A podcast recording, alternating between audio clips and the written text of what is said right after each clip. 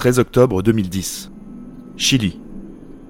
Après 69 jours passés à près de 700 mètres sous terre, 33 mineurs sont remontés à la surface, après une opération de sauvetage qui a tenu le monde entier en haleine. Suite à un éboulement, ils avaient réussi à se réfugier dans un abri, avant de contacter les secours qui les croyaient morts. Par la suite, les rescapés ont dénoncé des problèmes de sécurité importants dans cette mine de cuivre et d'or, défaillances qui trouvent leurs origines dans la recherche constante d'une meilleure productivité, et donc d'une meilleure rentabilité. Ce dénouement heureux nous rappelle également que les catastrophes minières étaient nombreuses durant tout le 19e et le début du 20e siècle, et ont souvent les mêmes causes. La rentabilité au détriment de la sécurité. La catastrophe la plus emblématique et la plus meurtrière d'Europe a eu lieu en 1906, dans une mine de charbon du nord de la France, dans la Compagnie des mines de Courrières. Ce drame a provoqué une vague d'émotions dans le monde entier, mais surtout une grève féroce des mineurs de la région pour l'amélioration de leurs conditions de travail. Revenons donc sur la catastrophe minière de Courrières et observons comment elle affecta les mineurs.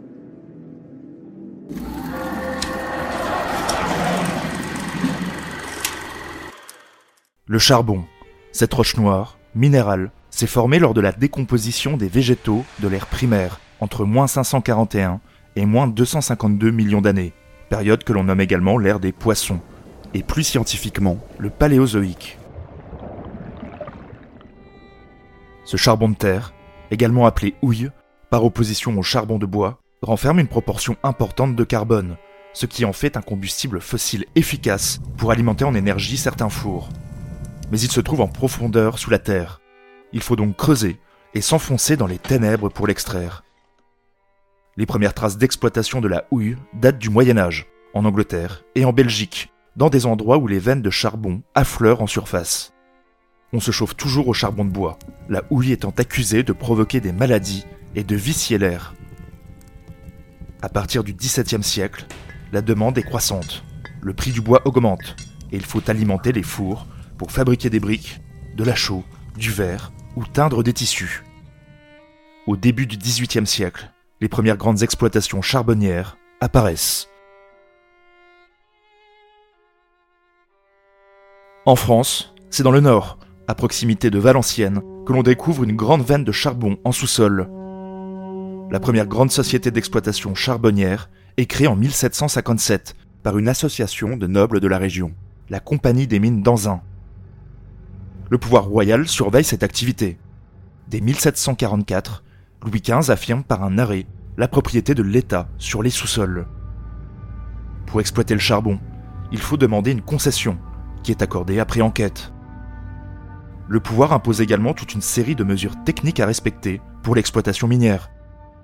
Les enjeux sont importants, aussi bien au niveau de la sécurité du personnel que de la planification économique, le charbon étant une ressource rare et donc stratégique. C'est dans ce contexte qu'est créée en 1783 l'école des mines, afin de former des ingénieurs d'excellence dans ce domaine. La révolution industrielle, débutée à la fin du XVIIIe siècle en Angleterre, fait entrer le monde dans l'ère de la vapeur, et par extension, du combustible qui l'alimente, le charbon. Les premières machines à vapeur de Newcomen, et surtout les améliorations de James Watt, permettent de pomper les eaux d'infiltration des mines et des souterrains, augmentant considérablement l'exploitation du charbon, qui alimente lui-même ces machines, permettant son extraction. L'arrivée des bateaux à vapeur au début du 19e siècle favorise la demande et pousse l'État à construire un vaste réseau de canaux pour acheminer la production. Le développement de l'industrie ferroviaire à partir de 1840 nourrit à nouveau la demande en charbon et facilite le démarchage de nouveaux clients en abaissant le coût du fret la production française explose véritablement au milieu du siècle. De nombreuses compagnies apparaissent sur le territoire au gré des découvertes de bassins houillés.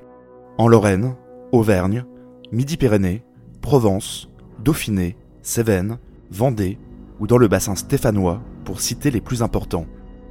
D'autres bassins, plus mineurs, complètent le tableau. Mais le plus grand bassin minier français se situe dans le Nord-Pas-de-Calais, où les compagnies s'implantent sur un territoire est-ouest allant de Valenciennes à Auchel. Devant le succès des premières compagnies comme Anzin ou Aniche, les investisseurs affluent pour créer leur propre mine. c'est la fièvre houillère de 1837. Les compagnies de Douchy, Vicoigne ou Azincourt, suivies rapidement par des dizaines d'autres dans les années 1850, dont la Compagnie des mines de Courrières. Les propriétaires des mines sont souvent de riches industriels ou négociants qui s'associent afin de mutualiser l'apport nécessaire à la construction de la mine, puis évidemment se partager les dividendes. Les différents directeurs de compagnie, qui vivent bien loin de l'harassante besogne de leurs employés, entretiennent des liens étroits entre eux, d'affaires évidemment, par des réunions, pour s'entendre sur le prix du charbon, mais également familiaux et matrimoniaux. Ils n'ont qu'un seul objectif, la rentabilité. Pour l'atteindre, au-delà des coûteuses machines nécessaires à l'extraction, il faut fidéliser la main-d'œuvre, qui constitue le principal outil de production. Les fosses des compagnies minières avalent les hommes au continu, 24 heures sur 24, dans des conditions de travail infernales. Une journée type. Aux aurores, vers 5 heures du matin, les ouvriers de la veine, abatteurs et piqueurs, sont les premiers à s'activer. Il faut tout d'abord s'équiper. Tenue de toile de chanvre, godillot, casquette de cuir bouilli, la barrette, ceinture de cuir et gourde d'eau souvent mélangée à du café. On emporte sa nourriture, le briquet, deux tranches de pain avec du beurre et du fromage. Il faut ensuite passer à la lampisterie, récupérer sa lampe à huile, échanger contre un jeton gravé d'un numéro, ce qui permet à la fin du service de s'assurer qu'aucun mineur n'a été oublié au fond. Puis c'est la descente. Les mineurs s'entassent dans une cage et s'enfoncent dans les entrailles de la terre. 300, 500, parfois plus de 700 mètres de profondeur. Au fond, c'est un dédale de galeries. Par groupe de 3 à 6 hommes, ils rejoignent leur chantier parfois situé à plusieurs kilomètres. La marche est difficile dans ces passages bas et tortueux. Les hommes se courbent à l'approche du lieu d'extraction, le front de taille. Le froid se dispute aux températures extrêmes. Il est 6 heures, la journée commence officiellement. Accroupis ou allongés, ils taillent la roche à l'aide de leurs rivelaines et de leurs pics. Les pelleteurs remplissent les berlines, puis les herscheurs, souvent des enfants, nommés galibots, les acheminent à travers les galeries pour être remontés à la surface, souvent à l'aide de chevaux. À 8 heures du matin, c'est l'heure de manger son briquet, pause décomptée du temps de travail. Puis la besogne reprend, jusqu'à 14 heures. Parallèlement, les boiseurs consolident les galeries avec du bois, et lorsqu'il le faut, les boutefeux, à l'aide d'explosifs, élargissent le front de taille. Une autre équipe prend le relais de 14h à 22h, puis de 22h à 6h. D'autres métiers souterrains assurent la cadence. Les freinteurs, responsables des treuils, les receveurs, chargés des montes-charges du puits, ou les palefreniers, à l'entretien des chevaux. Tous ces mineurs sont surveillés par un contremaître, choisi pour son sens du commandement et de l'autorité, le porion. À la surface, les machinistes s'assurent du bon fonctionnement des engins. Les femmes sont souvent employées au tri. Il faut départir le minerai de la roche. C'est un travail de forçat, où les accidents sont nombreux. Explosions, éboulements ou noyades. L'espérance de vie est faible, ce qui oblige les patrons à proposer des contreparties s'ils veulent conserver cette main-d'œuvre. Au niveau du salaire, les mineurs sont légèrement mieux payés que les ouvriers d'autres industries, mais tout est calculé au rendement. Les disparités existent entre chaque type de métier de la mine.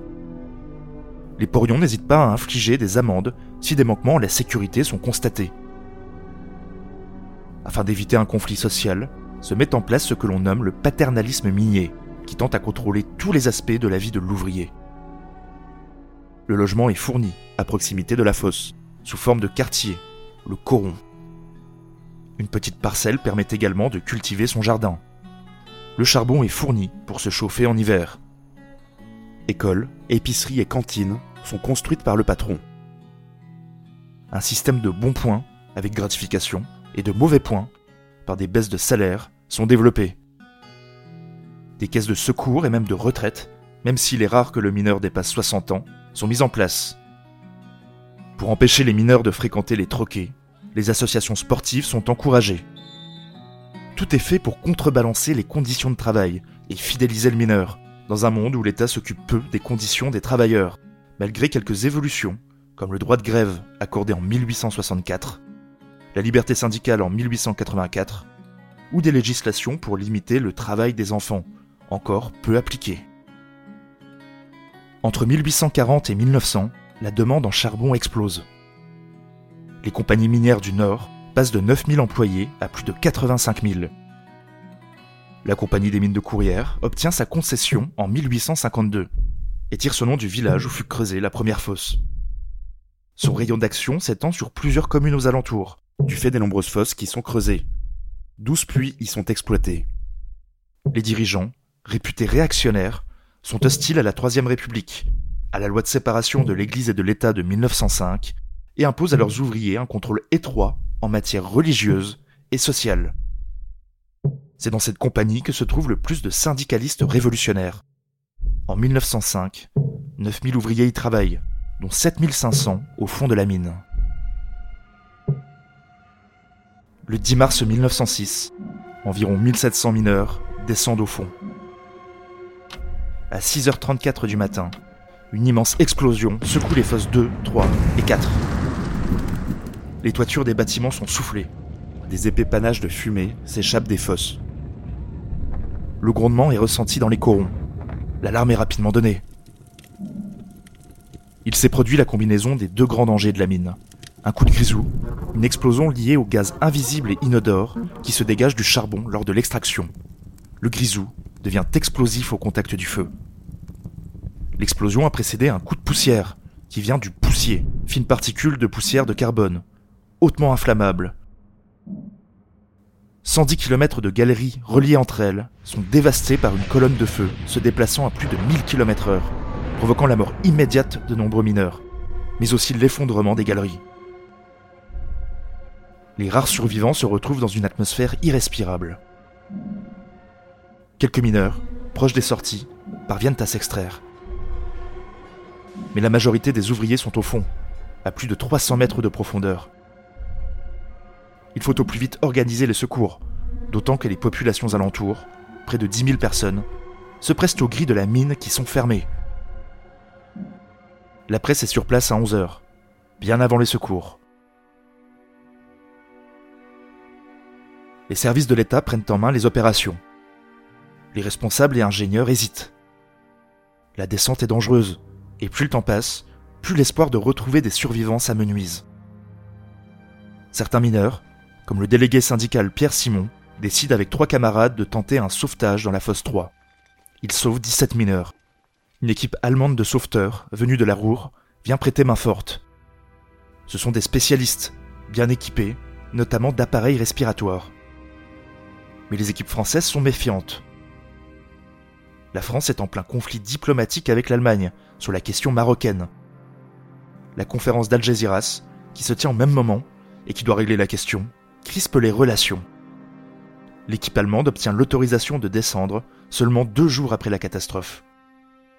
Dans la première journée, c'est au total 550 personnes qui sont sauvées. 16 sauveteurs périssent dans les opérations. Mais le lendemain, alors que les familles vivent dans une terrible attente, il est décidé d'inverser le système d'aérage, ce qui a pour effet de déplacer les gaz toxiques vers les endroits où il y aurait peut-être des survivants. Et surtout, on décide de fermer les puits par un plancher étanche. C'est une condamnation pour les possibles survivants. L'objectif de la compagnie est clair, déblayer au plus vite pour que l'activité reprenne. Les cadavres sont remontés, atrocement mutilés. Les obsèques débutent dès le 13 mars, sous une tempête de neige glaciale. 15 000 personnes sont présentes. L'atmosphère est électrique.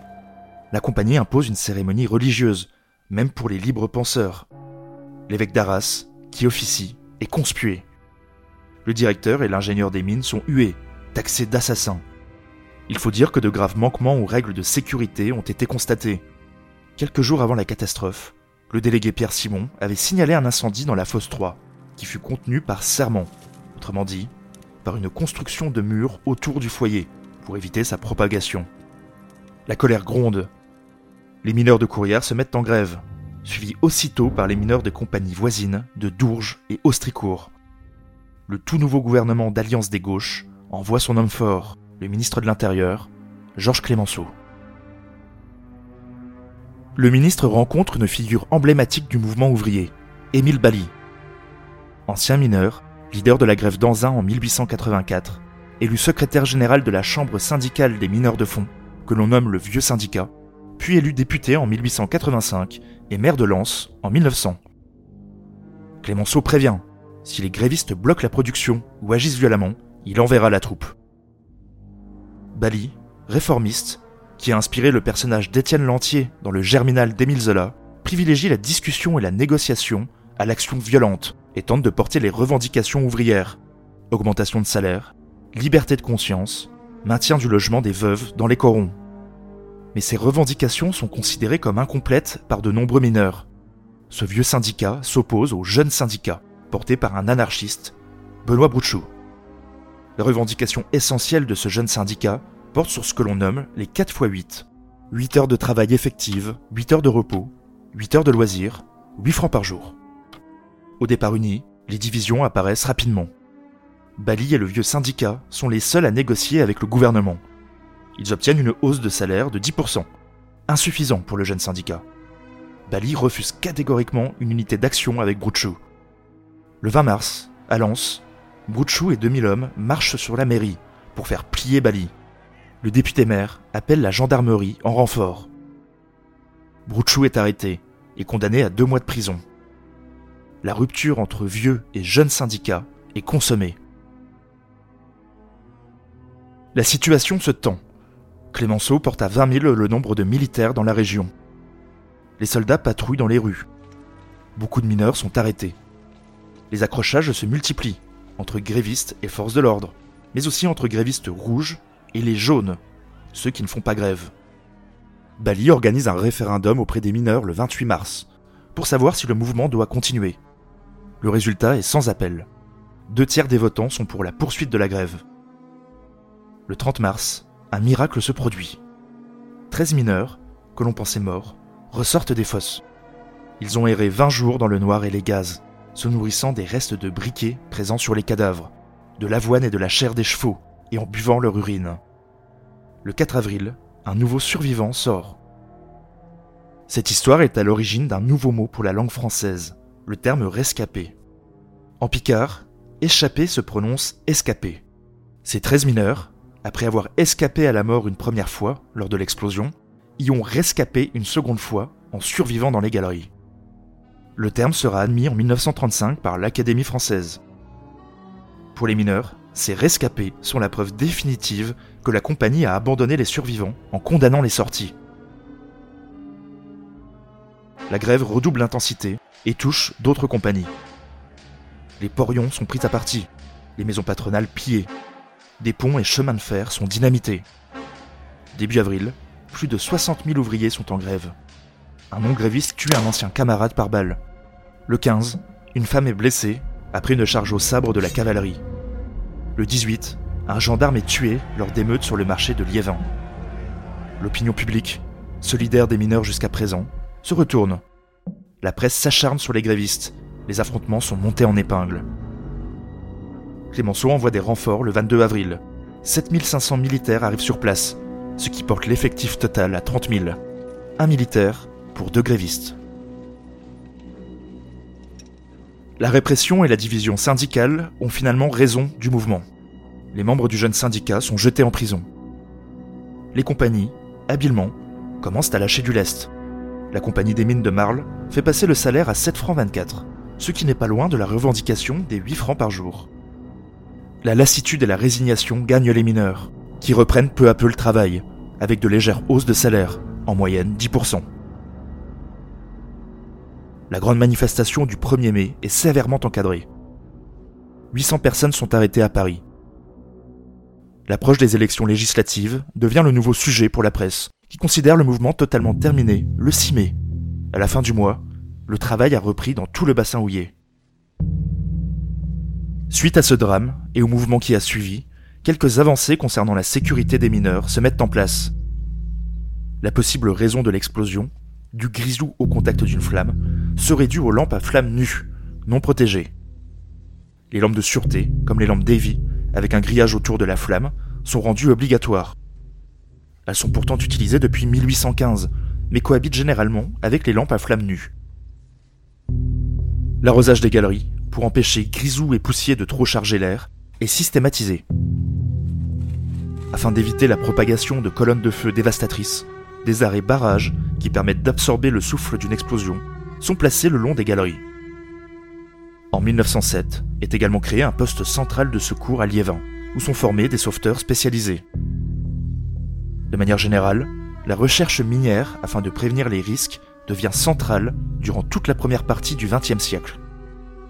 Mais les évolutions sont lentes. Le drame de Courrières a provoqué la mort de 1099 personnes. Une vague de solidarité inédite s'est emparée du monde entier, marquée par de nombreux dons pour aider les victimes et les familles des mineurs. Rothschild envoie 100 000 francs, le pape 20 000. Au total, 8 millions de francs sont récoltés et gérés par le Comité central de répartition des secours. Les familles des victimes reçoivent les premières indemnisations en juin, après la grève. Cyniquement, et par un mépris de classe insultant, les compagnies considèrent que les mineurs ne peuvent pas gérer une grosse somme d'argent versée en une seule fois. Les sommes sont donc versées sur un compte épargne bloqué, dans le système bancaire donc, et chaque famille ne peut pas retirer plus de 100 francs par mois. En mai 1907, une ordonnance de non-lieu est prononcée par le tribunal d'Arras, confirmée en appel. La compagnie des mines de Courrières n'est donc pas poursuivie pour la catastrophe. Les conditions de travail des mineurs, malgré une légère augmentation de salaire, qui comble les constantes diminutions depuis 1901, et les maigres avancées sur la sécurité, restent infernales. Quelques apports sociaux sont à signaler. Le repos hebdomadaire, qui concernait déjà certaines catégories de population, comme les fonctionnaires ou les femmes, est rendu obligatoire par la loi du 13 juillet 1906. Enfin, en octobre, Clémenceau, artisan de la répression, devenu président du Conseil, crée le ministère du Travail et de la Prévoyance sociale. Cette catastrophe minière, la plus meurtrière d'Europe, a particulièrement traumatisé les ouvriers français et éveillé l'opinion publique sur les conditions de travail et de sécurité désastreuses des gueules noires. La compagnie des mines de Courrières s'est très vite remise de cette catastrophe. L'année du drame, elle distribue des dividendes à ses actionnaires. À peine cinq ans plus tard, la compagnie a doublé ses effectifs et extrait 30% de houille en plus. Les bénéfices et la capitalisation boursière de l'entreprise repartent vite à la hausse. Sur un plan strictement financier, la catastrophe du 10 mars 1906 ne fut qu'un épiphénomène.